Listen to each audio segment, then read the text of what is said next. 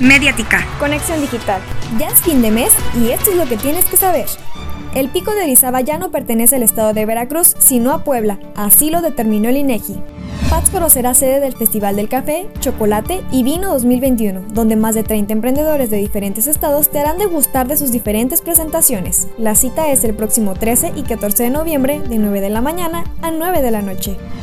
La parroquia del Perpetuo Socorro de Uruapan está convocando a una marcha provida el próximo 3 de octubre a las 4 de la tarde, en la que avanzarán desde la glorieta Avenida Latinoamericana hacia el centro de la ciudad protestando en contra de la legalización del aborto. El pájaro carpintero se ha declarado extinto debido al desarrollo, contaminación de aguas, deforestación, competición con especies invasoras, aves cazadas por sus plumas y animales capturados por coleccionistas privados. El Tribunal Electoral del Poder Judicial de la Federación ratificó a Alfredo Ramírez Bedoya como gobernador de Michoacán, por lo que asumirá funciones mañana 1 de octubre. Con esta resolución se cierra por completo cualquier tipo de impugnación o juicio de la elección a gobernador. Para una conexión digital, síguenos en Facebook y en Spotify como Mediática. Soy Alessandra Ceja, que tengas un buen día.